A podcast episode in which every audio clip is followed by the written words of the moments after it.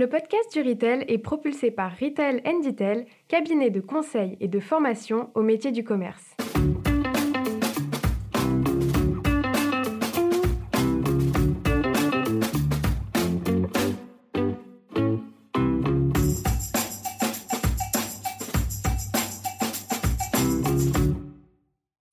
Bonjour et bienvenue sur le podcast du Retail. Je suis Sylvain Audrin, un des artisans de ce podcast dédié au commerce et à l'alimentaire d'aujourd'hui et de demain. Nous sommes un collectif d'experts et de passionnés du retail et du food. Le savez-vous, en 2023, en France, 5% des emballages sont censés être réemployables. Nous sommes en mai et nous n'en sommes seulement qu'à 1%. Alors, comment accélérer c'est la raison pour laquelle je me suis intéressée à la consigne. J'ai donc aujourd'hui le plaisir de recevoir une entrepreneuse, Claire Nijdam. Claire est CEO de Bernie. Et Bernie, c'est une solution d'emballage consigné à destination des industriels, mais aussi de la distribution pour la transformation du frais ou encore de la restauration hors domicile. Bernie est une solution qui a déjà fait ses preuves, donc à écouter d'urgence. Bonne écoute. Bien, bonjour euh, Claire, bonjour et bienvenue dans le podcast euh, du Retail. Euh, je suis ravie de te recevoir au, sein de ce podcast euh, pour deux raisons. La première, parce que tu es une femme entrepreneuse et que, bah, c'est clair, vous êtes encore beaucoup trop peu nombreuses. Donc, je voulais le souligner. Puis, je suis donc bien contente de t'avoir dans le podcast. Et puis, la deuxième chose, c'est que tu es fondatrice et CEO de Bernie. donc, Bernie est une solution de barquette consignée donc on va voir, c'est à la fois pour les enseignes, mais aussi pour les industriels. Et à titre personnel, je crois beaucoup à la consigne. Et de toute façon, euh, on est tous d'accord, il faut absolument réduire les emballages perdus. Donc, euh, bienvenue Claire dans ce podcast. Merci Sylvaine. Alors avant de parler de Bernie, euh, j'aimerais qu'on parle de toi, parce que bien sûr, bah, tu nous intéresses. Est-ce que tu peux nous dresser en quelques mots ton parcours? Oui, avec plaisir. Euh, euh, Claire, bah, moi j'ai 38 ans bientôt là. J'ai fait une école de commerce et après euh, j'ai travaillé dans la publicité, dans la stratégie de marque, enfin voilà, de conseil en communication et en marketing. donc pas grand-chose à voir avec ce que je fais aujourd'hui. et en fait, en 2020, j'ai rencontré Olivier, mon associé, euh, et en fait, on était tous les deux, euh, chacun de notre côté, euh, en train de, de, penser justement à la consigne. On était un peu comme toi, à se dire qu'il fallait quand même faire quelque chose pour, pour résoudre ce problème des emballages. et donc en 2020, on a décidé de, de créer Bernie en se donnant l'ambition de proposer une solution de réemploi carrément pour l'industrie agroalimentaire.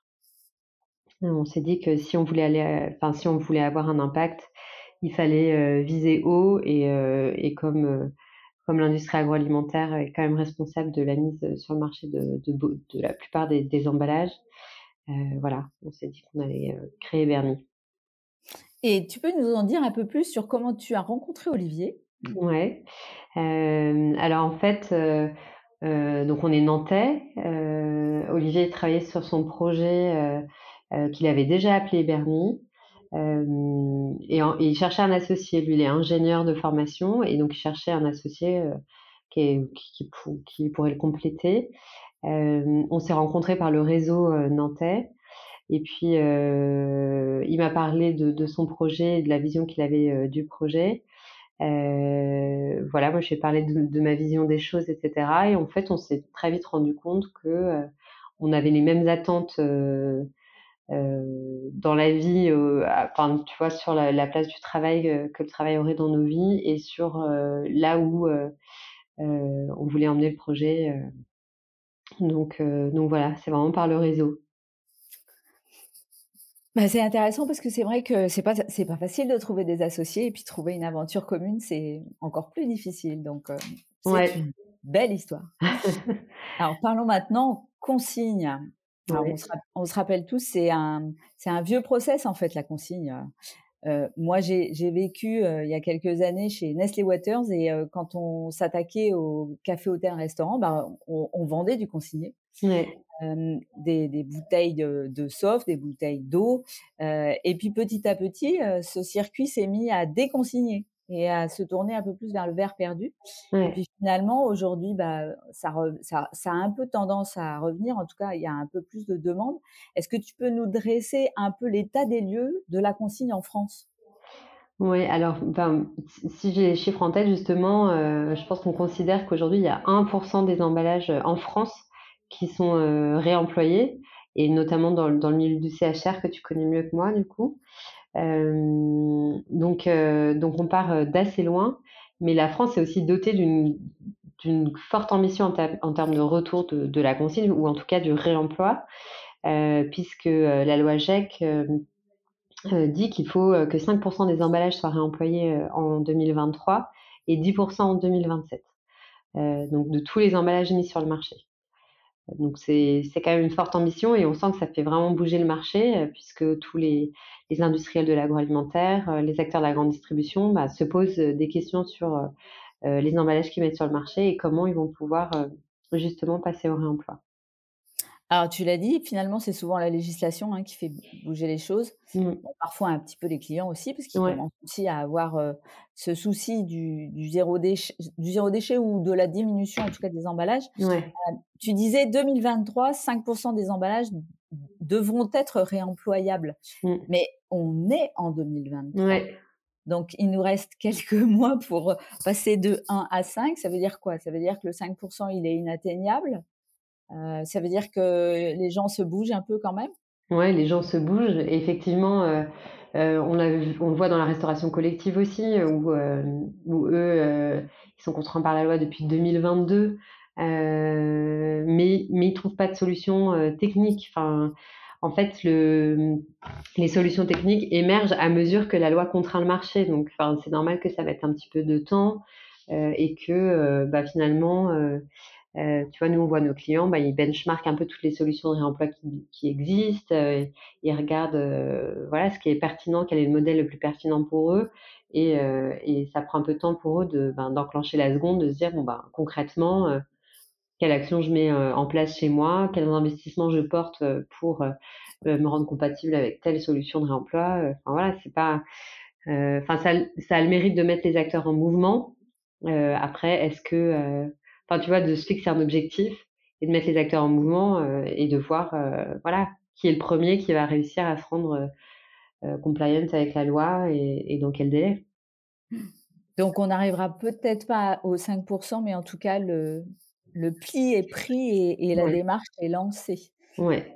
Et, et, très concrètement, enfin, elle est, dans, elle est lancée très concrètement, c'est-à-dire que la consigne existe aujourd'hui en magasin enfin, ou en restauration. Enfin, tu vois, euh, l'histoire de, de, la restauration rapide qui propose de la vaisselle euh, réemployable sur place. enfin voilà, c'est très concret quand même. C'est vrai. On a, on a vu McDo et ses, et ses concurrents s'y mettre d'une manière très marquée pour la vaisselle. Donc on va parler maintenant de Bernie parce que votre angle chez Bernie, il a été quand même assez assez original et assez différent. Donc, euh, est-ce que tu peux euh, nous définir Bernie et nous dire exactement à qui ça s'adresse, quel périmètre euh, vous couvrez? Ouais. ben, Nous, Bernie, on propose donc une solution de réemploi pour les acteurs, de la, enfin, les industriels de l'agroalimentaire ou les supermarchés qui conditionnent des produits frais, que ce soit sur une ligne de production ou en magasin. donc, ce qu'on fait, c'est qu'on a créé un contenant réemployable évidemment, euh, mais qui est industrialisable, c'est-à-dire qui, permet un conditionnement sur ligne de production ou dans des machines euh, d'operculage. et on opère tout le, la boucle enfin, logistique de réemploi qui va permettre justement le réemploi de ces contenants. Donc la collecte des contenants et son lavage. Donc en fait, vous vous adressez à deux cibles qui sont assez différentes. Parce qu'entre l'industrie agroalimentaire qui est sur des gros volumes euh, et la restauration qui est faite euh, par les enseignes dans des magasins, là, à l'inverse, on est sur du sur du tout petit, enfin sur du petit volume, en tout cas à l'échelle euh, à une échelle comparable. Ouais, alors c'est pas la restauration qui est faite dans le magasin, c'est vraiment tu vois, dans les supermarchés, les bouchers, les poissonniers, les traiteurs qui préemballent le matin des filets de poisson, des filets de viande ou des plats préparés plutôt que de les emballer dans une barquette jetable, ils vont les, les, emballer dans une barquette réemployable qu'ils vont mettre en rayon en libre service. Donc on est aussi sur des volumes importants. Mais on est quand, enfin, l'ordre de grandeur est quand même très différent. Entre enfin, moi j'avais en tête un Fleury-Michon quand tu es sur de l'industrie, euh, où, tu vas avoir besoin d'une industrialisation au sens, euh, ça passe dans des machines, on va ouais. operculer à la machine. Même dans un gros hyper, euh, quand, enfin, on, on, utilise relativement peu de machines pour faire de l'emballage. Les, les, les, les, hyper, les, super sont en train, enfin, sont en train sont équipés de machines de conditionnement qui leur permet de faire euh, de, une certaine cadence. Enfin, je ne sais pas si c'était allé dans un hyper dernièrement, mais il y a énormément de barquettes euh, pour faire euh, des, des, plats du jour, des, des, crudités, de, la viande, etc. Enfin, c'est, on est sur, enfin, sur des mini usines de conditionnement, si tu veux, même en hyper. D'accord. Mmh. Et donc, on a bien des machines qui, euh, qui sont semblables à ce qu'on peut trouver dans l'industrie. Oui, exactement. Quelle est votre gamme euh, d'emballage? Parce que j'en ai vu deux. On a deux contenants aujourd'hui. Le contenant un peu standard, 14 euh, par 18, enfin, tu vois, qui fait un peu une portion individuelle ou, ou dans lequel tu mets 6 saucisses ou 2 steaks hachés, enfin voilà. Et son double, qui permet de faire des portions plus grandes. Voilà.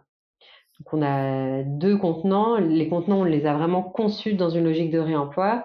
Euh, c'est pour ça qu'on a choisi le matériau euh, inox qui est, euh, qui est léger, qui, enfin, qui est relativement léger par rapport à, sa résistance. c'est un matériau qui est recyclable en fin de vie, mmh qui ne casse pas, qui passe au four, qui passe au micro-ondes malgré, malgré tout, toute attente. Ce qu'on peut penser. Voilà, ce qu'on peut penser. Euh, et, euh, et, qui, et, qui, voilà, qui, qui, est, qui, est, vraiment très pratique pour le réemploi parce qu'il ne casse pas et que, qu'on peut le, le, lui faire faire des allées de retour euh, facilement. Il y avait des alternatives à l'inox? Il y a des alternatives à l'inox. Il existe des contenants en verre euh, et c'est souvent le matériau qui est euh, aujourd'hui euh, un peu top of mind quand on pense à, au réemploi. Euh, mais nous, c'est un matériau qu'on a vite écarté parce que déjà, on allait voir des industriels qui nous ont dit qu'ils n'étaient pas du tout euh, enclins à mettre du verre sur des lignes de production, c'est trop risqué. Il y a aussi euh, des, des, barquettes en plastique réemployables, mais ce qu'on, nous, c'est une piste qu'on n'a pas souhaité creuser euh, bah déjà parce qu'on est tout à fait convaincu par le fait que l'inox soit un bon matériau pour l'usage qu'on veut en faire. D'accord. Et, et, parlons maintenant euh, système de fermeture. Donc, euh, vous êtes sur des systèmes d'operculage. Ça veut dire que on va retrouver finalement du, quand même du film plastique. Oui, on va retrouver du film plastique. Le, cette partie de jetable, en fait, elle est là. Enfin, évidemment, on s'est posé la question du couvercle, on s'est posé euh, plein de questions sur euh, la façon dont on allait sceller ce contenant. Ce qui nous est, apparu euh, évident, c'est que si on veut pouvoir être sur une cadence industrielle, on ne pouvait pas euh, vraiment euh, mettre de couvercle. Il y a des, des histoires de transparence, euh, des histoires de mise sous atmosphère modifiée. parce que si on veut garder la performance de conservation des aliments, bah, on, a, mmh on, a, besoin de mettre les aliments sous gaz, etc.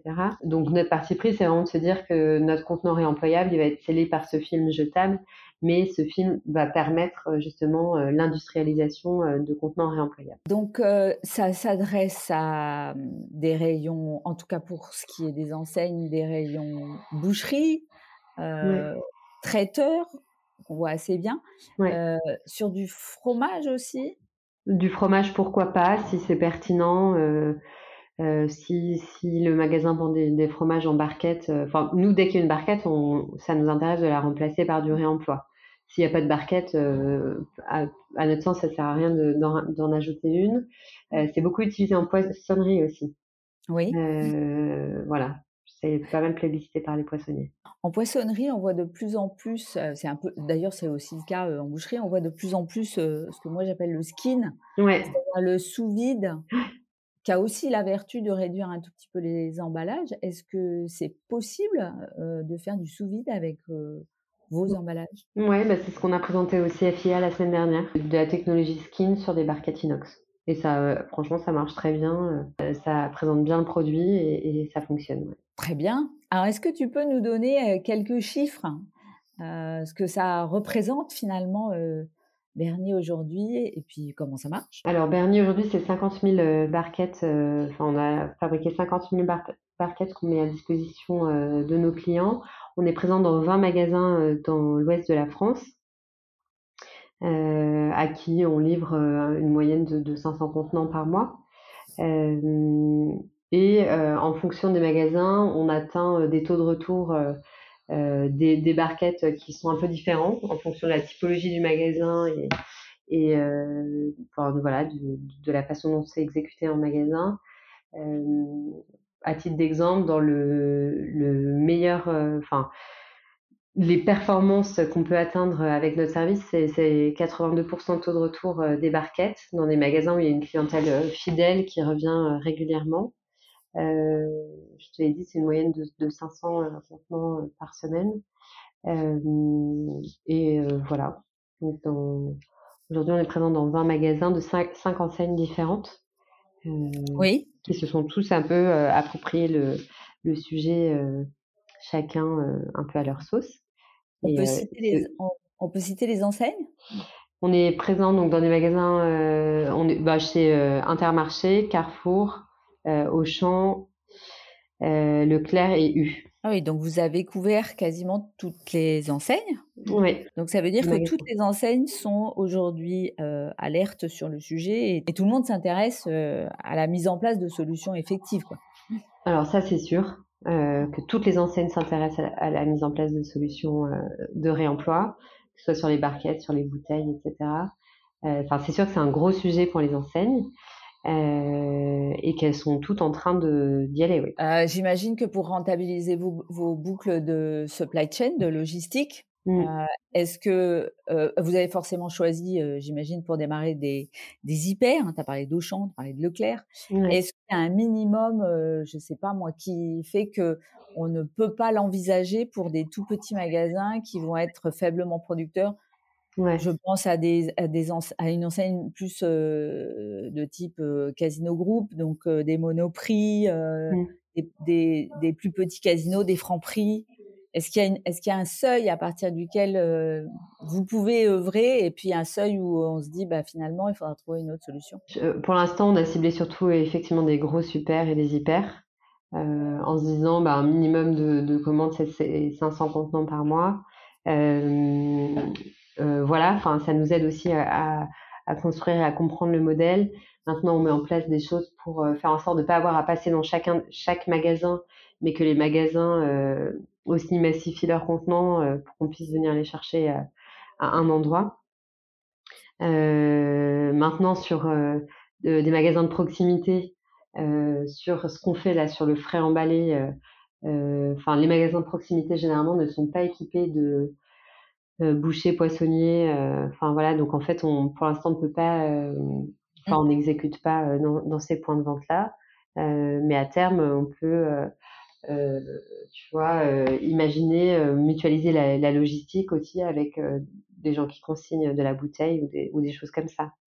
Mmh donc en fait, plus il y aura de volume en point de vente, que ce soit sur des barquettes ou sur des bouteilles consignées, plus on pourra le, faire effectivement. Et quand tu dis que les magasins massifient leurs contenants, qu'est-ce que ça veut dire concrètement? Ça veut dire qu'il y en a un qui récupère pour tout le monde ou, euh, ou qu'il renvoie sur un entrepôt euh, Il renvoie sur un entrepôt, ouais.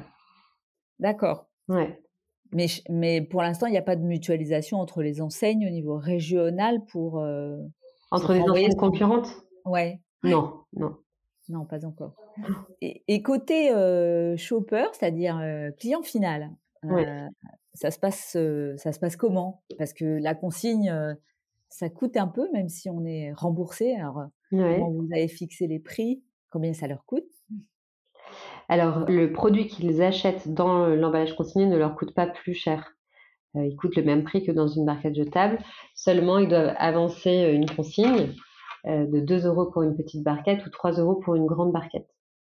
Euh, dès qu'ils rapportent le contenant, ils sont remboursés. Donc, euh, c'est une opération blanche pour eux. Comment c'est indiqué en magasin? Alors, sur le contenant, on a une étiquette qui porte la valeur faciale du produit, donc les saucisses qui coûtent 5 euros. Et il y a une étiquette qui dit que, que à ça s'ajoute une consigne de 2 euros. Et, en ce moment, on est en pleine période d'inflation. Est-ce que vous avez vu un impact sur le fait qu'on demande finalement aux clients de d'avancer la valeur de la consigne? En fait, à chaque fois qu'on déploie, qu'on déploie la solution dans un magasin, on voit qu'il y a un noyau de consommateurs qui, qui joue le jeu euh, et qui en fait ne peut plus euh, acheter des, ces produits dans des barquettes jetables. Voilà. Donc ces, gens qui, jouent le jeu de la consigne, ils sont prêts à avancer euh, ces 2 euros et à se les faire rembourser. C'est très clair pour eux que, ça, ne leur coûte pas d'argent et que ça leur permet d'avoir accès au fait de faire leurs courses sans, consommer d'emballage. Maintenant, comme tu disais, ben, l'enjeu c'est d'aller chercher les clients qui qui sont moins engagés d'un point de vue écologique. Et pour ça, euh, on, on, met en place des, des systèmes d'incentive où on dit euh, qu'à chaque barquette rapportée, euh, on, rembourse pas, on ne rembourse pas 2 euros, mais 2,10 euros. Euh, de façon à créer un, un incentive pour le consommateur. D'accord, donc il y a un abondement de la part de l'enseigne, j'imagine? Enfin, en réalité, c'est Bernie qui paye ses 10 centimes. Ah non, deux Bernie. Deux Bernie qui payent ses 10 centimes euh, parce qu'en fait, c'est, on préfère récupérer nos barquettes que, qu'en, fabriquer une autre. Est-ce que ça veut dire que le magasin va dupliquer finalement euh, ses produits avec un emballage perdu d'une part et une alternative avec une barquette consignée? Ouais. Ou est-ce, ou est-ce qu'ils ont eu le toupet d'aller directement sur de la barquette consignée? Non, aujourd'hui, ils proposent toujours la, la, version jetable euh, à côté. Euh, enfin, pour, laisser le choix en fait aux gens euh, qui, ne veulent pas avancer de consigne ou qui ne sont pas sensibles au sujet de la consigne, de pouvoir quand même acheter ces saucisses. Et tu as une petite, oui, que tu une petite idée de la répartition entre sur quelques articles qui sont peut-être euh, assez représentatifs. On, on est capable aujourd'hui, avec la maturité des clients finaux, on est capable d'atteindre quoi 10%, 20% Du rayon? Ouais. 5% du rayon aujourd'hui. Ah oui, donc on est encore vraiment au, au balbutiement. Au prémices. Euh, ouais. Bah oui. Ouais. En, en fait, euh, le marché du réemploi euh, en est à, à ses débuts. Hein, on le disait tout à l'heure. 2023, c'est quand même, euh, c'est quand même un peu la première année. Enfin, je trouve que c'est assez symbolique en fait, le fait que que McDonald's, euh, tu vois, ou Burger King mettent sa, sa vaisselle réemployable. Ça veut dire que vraiment la notion du réemploi, de, euh, de, tu vois, du fait que en fait, oui, c'est un peu bête de jeter euh, ces emballages alors qu'on peut les laver, les réutiliser. Euh, c'est vraiment en train de de, commencer à infuser dans la société. Donc pour nous, oui, c'est vraiment un début, mais on sent, enfin, ce qu'on on se disait tout à l'heure, on sent que euh, c'est vraiment en train de prendre vie euh, chez les distributeurs. Enfin, c'est un sujet qu'ils veulent concrètement adresser euh, et qui va prendre de l'ampleur dans les années.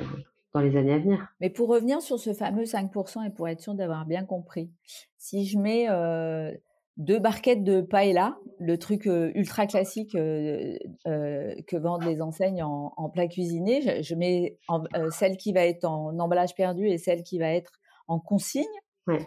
Ça veut dire que les clients ne vont choisir qu'à hauteur de 5% d'entre eux la version consignée et 95% vont continuer avec un emballage perdu. Aujourd'hui, je suis pas capable de répondre à, à cette question-là parce que j'ai pas nécessairement les, les, extractions des ventes. C'est juste qu'on prend le, le, le, le, volume de barquettes qu'on livre par rapport euh, au, au, volume de barquettes qu'on estime à part dans les rayons et on se dit, c'est une estimation que ça représente à peu près 5% du rayon. Mais on n'a pas ces chiffres, enfin les extractions des ventes euh, de ce qui est vendu en jetable. Et parce que je suis désolée, je te pose des questions parce que moi je l'ai pas vu en vrai. Ouais. Euh, à une boucherie euh, traiteur d'un Leclerc, elle s'est engagée sur combien de références en consigne? Elle, elle s'engage pas. En fait, nous, on est un peu le back office de sa solution de consigne. Donc, euh, on lui dit le, le, minimum de commandes qui doit passer pour que nous on, on s'y retrouve d'un point de vue financier. Euh, euh, mais tu vois, il y a un magasin qui a commencé. Enfin, nous, ce qu'on préconise, c'est de mettre un, une grande variété de, voilà. de, références dans les rayons, mais de pas en mettre beaucoup. D'accord. Pour pas, enfin, tu vois, on le disait tout à l'heure, tout le monde n'est pas prêt à passer à la consigne. Et puis, moi, je suis persuadée que ces gestes, en fait, cette adoption de gestes un peu vertueux, ça se fait pas à pas, ça se mûrit. Et ça, enfin, moi, je sais que je fonctionne comme ça. Si j'ai envie de, de passer, je sais pas, au liquide vaisselle en vrac, ben, je vais le considérer pendant deux mois pour ensuite passer le pas et l'inscrire dans ma routine du quotidien, si tu veux. Ouais. C'est des choses qui vont prendre du temps. Donc, ce qu'on se dit, c'est proposer une grande variété de, de, produits pour ceux qui sont déjà prêts à passer le pas et qui passent le pas et qui, et qui font ce geste de rapporter euh, euh, déjà leur contenant et pour qu'ils puissent avoir le choix dans leurs produits, mais ne mettez pas trop de volume euh, bah, pour, enfin pour laisser le temps aux gens de, de, s'acclimater en fait à votre nouvelle proposition. Mais on, on, a des magasins qui ont déjà passé 99 références différentes en, en sur, des, sur des, des rayons euh, traiteurs, euh, boucherie, poissonnerie. Ils sont même allés à la boulangerie. Oui, donc ça, on commence à avoir une vraie visibilité dans un rayon. Ouais. Donc tu as dit qu'à l'heure actuelle, il y avait 20 magasins. donc on peut considérer que c'est des magasins qui sont plutôt en test. Ouais. combien de temps il faut pour tester? À partir de quel moment vous imaginez que vous allez pouvoir envisager des déploiements un peu plus euh, massifs et, finalement, comment vous imaginez ce déploiement, en tout cas pour la distribution? Pour la distribution? Comment on, imagine les déploiements euh, oui. euh, Nous, on ne considère pas qu'on est en test, on considère qu'on est en déploiement. Nos tests, on les a fait en 2021 euh, dans des super... voilà, on a un peu itéré sur notre modèle avec ces magasins-là. depuis, on, depuis, on estime vraiment qu'on déploie dans les magasins. Euh, et tu vois, il y en a euh, qui, qui, ont du Bernie dans, dans, dans, leur magasin depuis euh, novembre 2021. D'accord. Donc, on a quand même pas mal de retours d'expérience là-dessus. voilà. Et comment on envisage la suite? Là, on, est, on, est en, on, on, échange avec les enseignes pour des pilotes plutôt au niveau régional. tu vois, là où pour l'instant on, on, a vraiment fait magasin par magasin, là on, va faire des déploiements euh, sur une région d'un coup. D'accord. Avec euh, plusieurs magasins de la même enseigne pour le coup, euh, au niveau régional. D'accord. Donc l'étape suivante, c'est un déploiement régional. J'imagine sur, j'imagine sur votre région. Ça, dépend de l'enseigne. Il y a des, enseignes. Enfin, en fait, ça dépend de, de, du groupement d'enseignes qui se motive. Et là, en, l'occurrence, il y a des enseignes qui, enfin, qui, qui avancent vite sur le sujet, euh, pas très très loin de chez nous, et d'autres où euh, ils veulent déployer plutôt dans le nord de la France. on peut imaginer peut-être qui sera plutôt dans le nord et qui restera plutôt côté euh, ouest de la France. Je ne dis rien. en fonction des origines des uns et des autres. Voilà. c'est quoi le pour, pour une enseigne, c'est quoi les éléments qui vont lui permettre de dire on y va? C'est quoi les indicateurs euh, quantitatifs et qualitatifs en fait? Bah, Ça, ça fait partie des choses qui, qui veulent. Euh, enfin, quand on, on, se parle d'un déploiement au niveau régional, nous, on accompagne toujours sur euh, bah, justement déjà l'amont, en amont du déploiement, ce qu'il faut mettre en place pour briefer les équipes, faire, faire en sorte que ça fonctionne d'un point de vue opérationnel, etc. Donc ça, on va vraiment les accompagner là-dessus. Et en aval du déploiement, on a construit des, des indicateurs pour voir euh, justement, euh, euh, c'est un peu les indicateurs dont tu parlais tout à l'heure. C'est combien de références je, je, peux mettre en rayon, combien j'arrive à en vendre et combien de, de contenants je récupère. je récupère. Et le taux de retour. Mmh. Voilà, notre fameux taux de retour. Ouais. Donc, combien, les, les, indicateurs clés, c'est combien de références, euh, combien de ventes. Donc, on parlait bien de la proportion entre du perdu et du consigné, et puis le taux de retour, bah, bien sûr, des emballages. Ouais ce qui est super important. Donc, on a beaucoup parlé de vos initiatives côté distribution, mmh. mais il y en a aussi côté industriel. Ouais. Alors, qu'est-ce qui se passe côté industriel et c'est quoi les différences d'ailleurs? C'est quoi les différences? Ouais. Alors, tout ce dont je viens de te parler là en magasin, ce sont des, des, contenants qui sont scellés avec un simple cellophane dessus. Donc, il n'y a pas de technologie de scellage particulière qui est, euh, qui est développé en magasin aujourd'hui, même si euh, là, on va, enfin, dès le mois d'avril, on va lancer des contenants operculés en magasin. alors que en industrie, on est sur des contenants avec de la mise sous atmosphère et donc des, contenants qui sont scellés avec différentes technologies, soit de perculage, soit de, de films rétractables ou de, ou de choses comme ça. Donc, mmh en industrie, on est plutôt sur une phase R&D, à savoir comment est-ce que je vais conditionner mes produits dans les barquettes. D'ailleurs, on échange surtout avec les services R&D. et, voilà, et puis ils font aussi des, tests consommateurs en, interne pour voir ben, si leurs produits, se, enfin voilà, que, que pense leur, leur panel consommateur de leurs produits en barquette consigne. Et vous avez déjà des, des, clients qui sont effectifs, c'est-à-dire qu'on commencé à vendre des produits qui sont avec vos barquettes consignées Des, des clients industriels? Oui. Non, pas encore. D'accord. Non, là c'est vraiment de, de l'interne. Mmh. Donc on en est encore à la phase R&D. Mmh. Ouais. Mais en fait, je ne sais pas si tu sais, mais euh, Citeo euh, enfin, débloque aussi euh, des financements pour accompagner les industriels dans leurs projets de réemploi. donc finance des expérimentations, des investissements qui, enfin, pour, pour les accompagner justement à, à, passer le cap du réemploi. Sachant qu'on n'en est pas, j'imagine, encore à considérer les investissements. Pour l'instant, on est encore à considérer. Est-ce que c'est possible? Sous quelles conditions? Avec quel type de technologie? Oui. Et tu vois une, euh, un démarrage industriel euh, côté agroalimentaire, tu le vois pour quand? C'est un horizon court C'est un horizon. C'est quoi? C'est cette année L'année prochaine?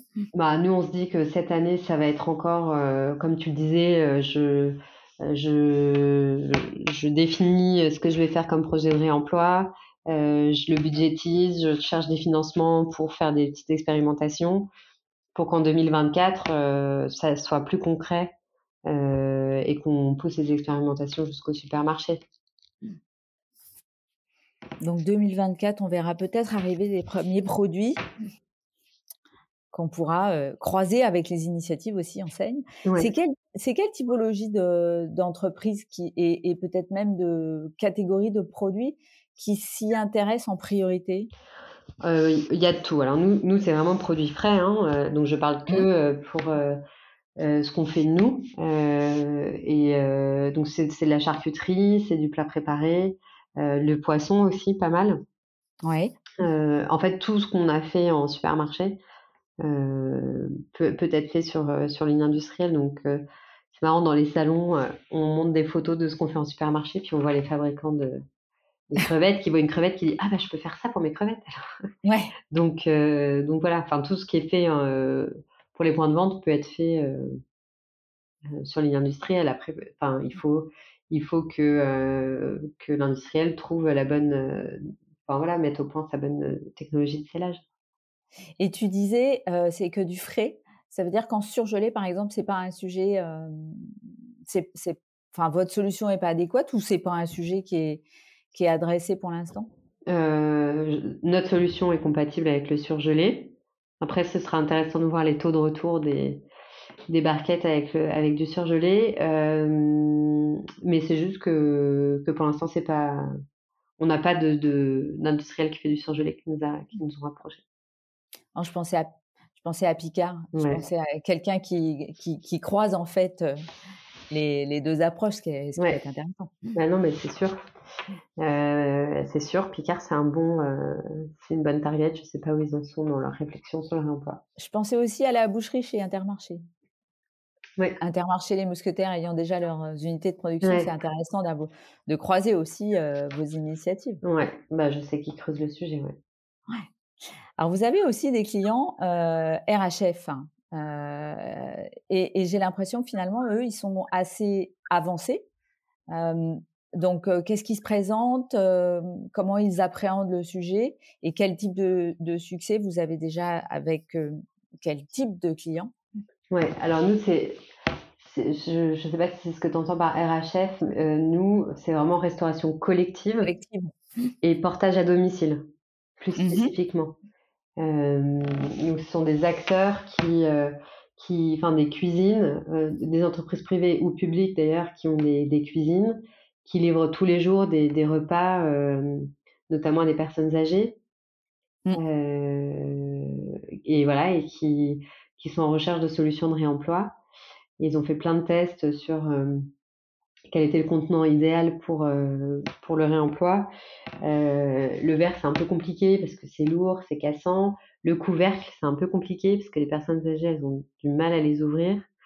Euh, et du coup, notre solution de, de, de barquette inox operculée les intéresse. Donc, eux, il y a déjà des choses qui sont effectives aujourd'hui. Vous avez déjà réussi à, à, produire avec eux, avec des emballages consignés ou ils sont encore aussi en, phase d'observation? Ils sont en phase de test plus que d'observation. D'accord. Donc ils testent, euh, ils testent le portage de, repas euh, dans des, dans des barquettes consignées. Et puis là, les boucles, elles sont enfin les boucles de logistique, elles sont évidentes parce qu'elles mmh. existent déjà. Mmh. On, passe, on passe tous les jours a priori. Ouais. ouais. Ça reste un sujet quand même parce que euh, il y a le sujet de la traçabilité des barquettes. Comment je fais pour savoir que j'en ai récupéré, que je les ai toutes récupérées, etc. Euh, donc ça reste un sujet, mais c'est vrai que euh, ça semble plus évident, comme tu disais. Ouais. Alors parlons justement de la traçabilité. On, a vu hein, chez McDo, euh, leur principal problème, c'est que ils en perdent la trace puisqu'il y en a un certain nombre qui disparaissent. Ouais. Est-ce que vous, vous avez un système avec une puce RFID qui permet de tracer ces, ces, ces barquettes? Non, nous on met pas de puce RFID dans nos contenants. nous c'est vraiment un QR code. Euh, unique. Donc chaque barquette a son petit nom euh, bien à elle. Euh, et qui va permettre justement de, de tracer les, les, flux logistiques et financiers. contrairement à McDo, nous on a une consigne sur le contenant, donc même s'il ne revient pas, ben, en fait on se sera remboursé le, le contenant. Mmh. c'est évidemment pas le but, mais, mais le, le, modèle financier, enfin si tu veux, prévoit le fait que le contenant puisse ne pas revenir. Mmh. Alors une question un peu plus large, pour toi, quels sont les principaux freins finalement à la mise en place de la consigne de votre expérience? Est-ce que c'est plutôt quand même la rentabilité, même si on va en reparler, ou est-ce que finalement c'est plutôt la maturité du client final? Je pense que c'est euh, une, jolie conjugaison de, pas mal de choses. C'est euh, évidemment il faut qu'il y ait euh, les premiers acteurs qui, mettent le pied à l'étrier pour bah, pouvoir, comme on disait tout à l'heure, construire un modèle massifié, densifié, où, où les flux vont pouvoir, enfin, on va pouvoir avoir des économies d'échelle sur les flux. Euh, donc pour arriver à ce niveau de maturité, ben, il, faut, euh, euh, il faut bien commencer quelque part. Le client final, on le disait aussi tout à l'heure, c'est qu'il y a pour l'instant un noyau de, de, consommateurs qui est engagé, qui attend le, le système de consigne. et maintenant, il faut trouver les leviers pour aller chercher les autres. Donc en fait, nous, on sent qu'on est sur une, une courbe, si tu veux, qui y va, quoi. lentement mais sûrement mais, euh, mais, mais qui va dans ce sens-là. J'entends quand même de ce que tu nous racontes une maturité et peut-être une facilité à faire, donc une maturité plus forte côté enseigne que côté industriel. Donc ce seront peut-être aussi les enfin ce seront sans doute les initiateurs finalement du retour de la consigne. Peut-être.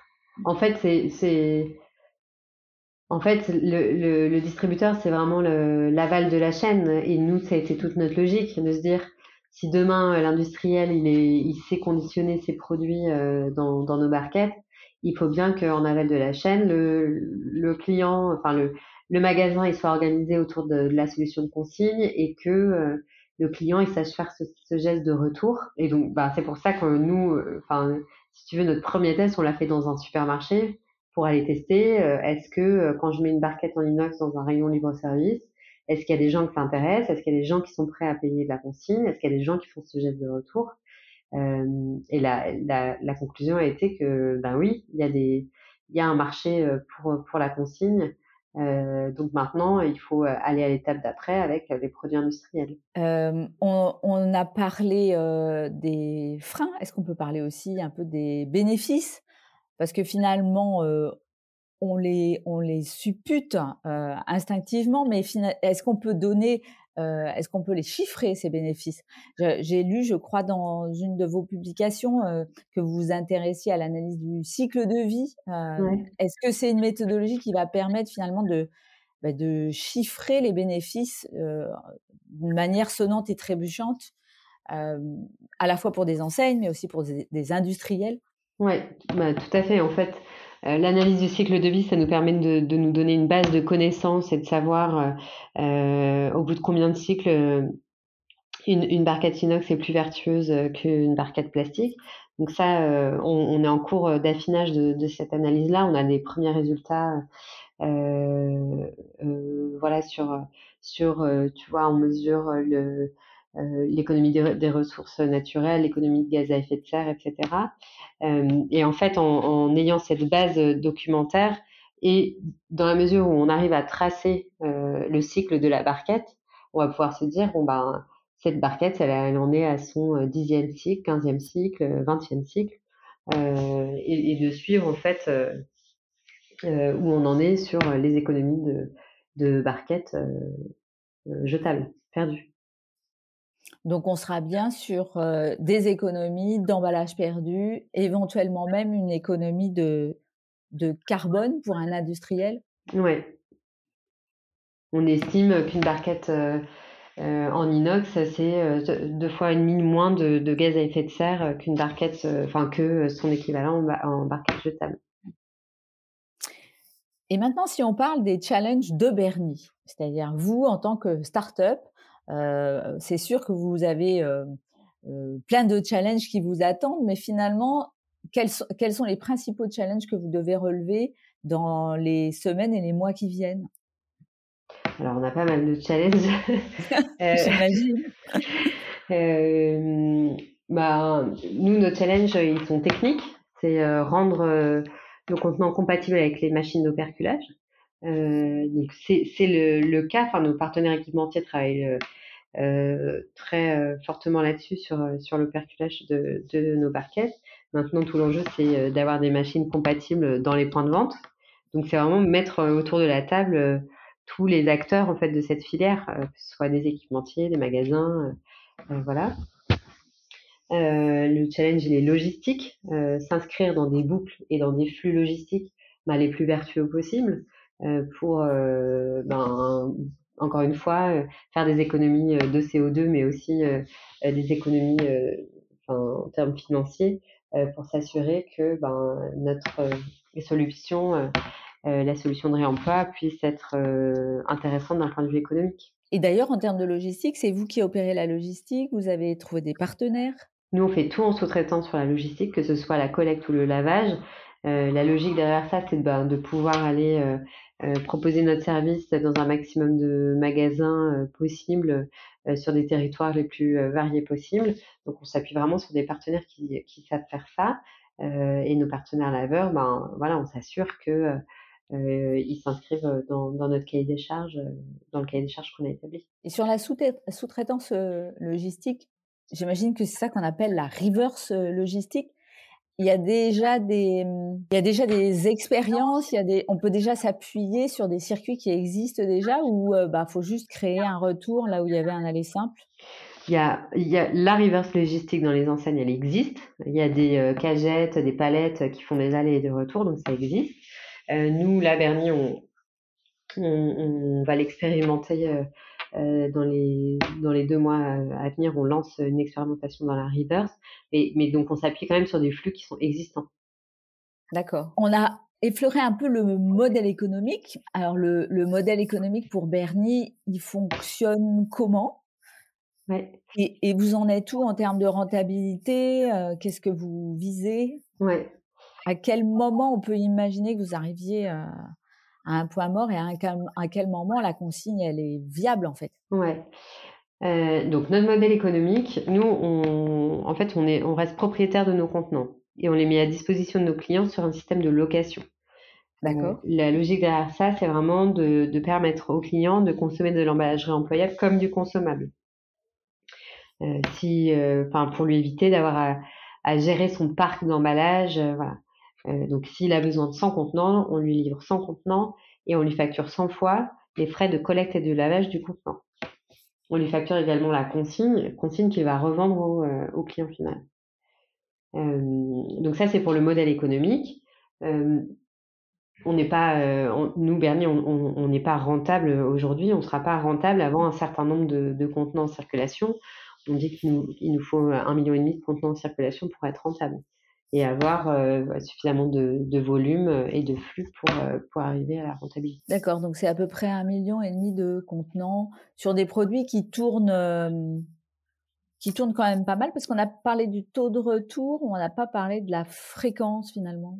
Ouais, aujourd'hui, on estime que le cycle de retour, il est de trois mois, trois mois et demi. Ah oui, il est long quand même. Hein. Ouais, il est long. Ouais. Il est long. Enfin, c'est, en moyenne parce qu'il y a des contenants qui reviennent euh, la semaine d'après. Ouais. On a même un contenant qui est déjà revenu en deux heures.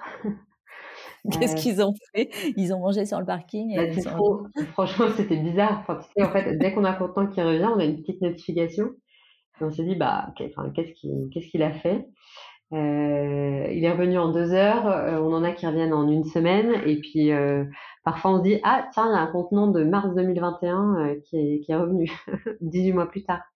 Donc, donc c'est vraiment une moyenne. Ça veut dire que le client, il a oublié chez lui, puis à un moment donné, il a redécouvert un contenant dans son, dans son placard. Ouais. Et puis, on a des, des, des consommateurs qui nous disent bah, Moi, je les, je les empile, je les accumule. Comme ça, je rentre tout d'un coup et j'ai vraiment l'impression d'avoir gagné au loto. D'accord. Donc chacun ses petites habitudes. En, logistique quotidienne, j'imagine qu'ils sont empilables Oui, ils sont empilables. Euh, nous, on les a vraiment euh, conçus pour qu'ils euh, tiennent parfaitement dans un carton, sur une palette, qu'ils soient bien empilables, qu'ils soient le plus léger possible, le plus facile à laver possible, le plus facile à utiliser possible. L'empilabilité et la dépilabilité, c'était vraiment oui. des critères majeurs. Alors, comment tu vois le développement de la consigne dans les années qui viennent? Ah, excellente question. J'aimerais bien avoir une petite boule de cristal. Non, mais qu'est-ce qui va faire que ça va fonctionner? Euh, je, pose la question parce que j'ai en tête qu'il faut impérativement qu'il y ait d'abord une, une, normalisation peut-être des emballages. Ouais. Euh, je ne sais pas s'il y a beaucoup d'initiatives dans ce sens, mais il me semble qu'il faudrait qu'on arrive à, à mettre d'accord euh, tous les acteurs sur une forme de normalisation. De standardisation?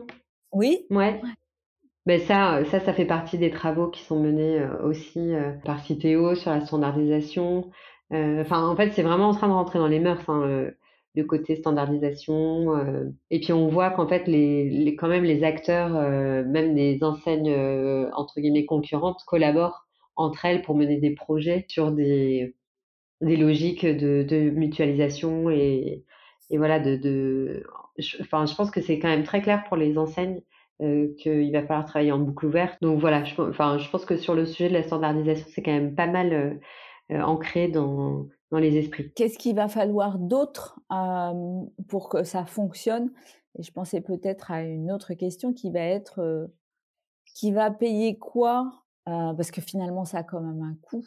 Ouais. et malheureusement, en tout cas en phase de, de, montée en puissance, ça a un coût qui est supérieur aux emballages perdus. Ouais qui va payer quoi entre le client final, l'enseigne industrielle ouais. et potentiellement les acteurs qui vont faire fonctionner ces bouts. Aujourd'hui, nous, les, les magasins qui, qui, passent le pas du, du, réemploi, alors aujourd'hui, notre, notre, solution, elle coûte effectivement plus cher que de l'emballage jetable. Les magasins qui passent le pas du réemploi, c'est parce qu'ils veulent vraiment proposer un service à, leur, à leurs consommateurs, à leurs clients, parce qu'ils savent que c'est ce service qui va permettre de fidéliser les clients qui, euh, qui sont en recherche euh, en fait de solutions plus vertueuses pour, euh, consommer mieux en fait. donc ils, mettent en place des solutions comme ça pour, pour proposer un service et ils, sont, et ils absorbent en fait le, entre guillemets, le surcoût qui est lié, qui est lié à ça. Ah oui, donc et quand il parle de fidélisation, euh, il parle pas, euh, c'est pas du marketing quoi, c'est une vraie fidélisation, c'est-à-dire les gens reviennent plus facilement finalement chez eux mmh. aujourd'hui parce qu'il y a un système de consigne. Oui, alors ce que je te dis, c'est ça n'a pas de ça a pas de vérification scientifique. Hein. Moi, j'ai pas mmh. d'études quantiques qui disent ça, mais ce qu'on entend, c'est euh, qu'il y a des gens qui sont partis des supermarchés parce que ben, ils essaient de venir avec leur contenant et le supermarché le, le refusait. et donc, bah, ils sont partis, ils sont débrouillés autrement. Et, en fait, ils ont éclaté un peu leur, leur consommation en se disant, bah, mes produits frais, je vais les acheter là, mes produits secs vrac, je vais les acheter là, etc. Donc, ils se mmh. sont complexifiés leur, leur parcours d'achat parce que euh, parce qu'ils ne se retrouvaient plus dans euh, ce que propose la grande distribution. Ouais, c'est clair qu'on voit euh, bah, Day by Day pour ne pas le citer, mais on voit une multitude d'initiatives qui sont des initiatives pour réduire euh, ces emballages, même même dans le, les circuits spécialisés type bio. Ouais. Et puis il y a, y a toute la, la, vente de produits de produits locaux qui elle se fait aussi en bah vrac. Donc c'est clair que le client a, en tout cas, il a de plus en plus de réticence quand même à, avoir des poubelles qui se remplissent en emballage perdu. Ah bah ça, enfin voilà, et, on a vraiment rencontré des gens qui nous ont dit avoir déserté les supermarchés à cause de ça. Mais euh, ils, avouent un peu comme euh, en se, avec un petit sourire coupable en disant mais j'y retourne parfois parce qu'il y a des produits que je ne peux trouver que là-bas.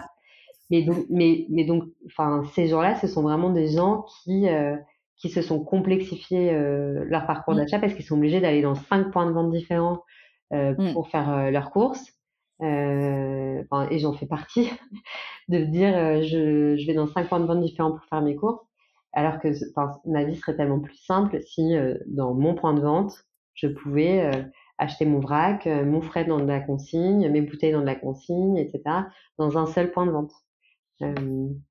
Donc voilà. Et donc je pense que ce que ces enseignes ont compris, c'est que, que la consigne, ça fait partie des services ou en tout cas des, offres qui sont attendues par une partie de la population qui, euh, qui, qui, avait déserté en fait les magasins. Mmh. Donc c'est un service. Il y a une vraie attente client, même s'ils ont parfois un peu du mal à passer le pas, et ça peut en plus fidéliser. Donc on a le cercle vertueux du commerce. Ben oui. on n'a pas parlé, je t'ai pas posé la question, est-ce que ça marche aussi en drive? Alors là, on va tester le drive. On va lancer le drive euh, pareil au mois d'avril. Euh, donc on va voir comment ça marche. Après, il faut, il faut bien donner de la visibilité à ça, etc. Mais nous, on y croit beaucoup. Parce mmh. qu'en fait, en drive, c'est quand même assez facile de se dire, ben, je prends mes contenants, je rapporte mes contenants. Euh, c'est quand même un parcours d'achat qui, euh, qui est, très facile. Mmh. Et, puis, on, connaît un peu euh, le drive tout nu, Nello, et donc on, voit que finalement le zéro déchet, bah, ça peut marcher aussi en drive. Ah bah c'est sûr, en drive et, en livraison, parce que, enfin, parce que c'est idéal. Mmh. Bah, il y a une partie de la logistique qui est déjà effective et, où le client organise une partie de cette logistique. C'est déjà pas mal. C'est pas mal. Alors, euh, comment, où se situe euh, Bernier en termes de déploiement et de développement? Donc, euh, comme on dit aux startups, vous avez levé, vous n'avez pas levé, vous allez bientôt lever. Vous en êtes, vous en êtes où?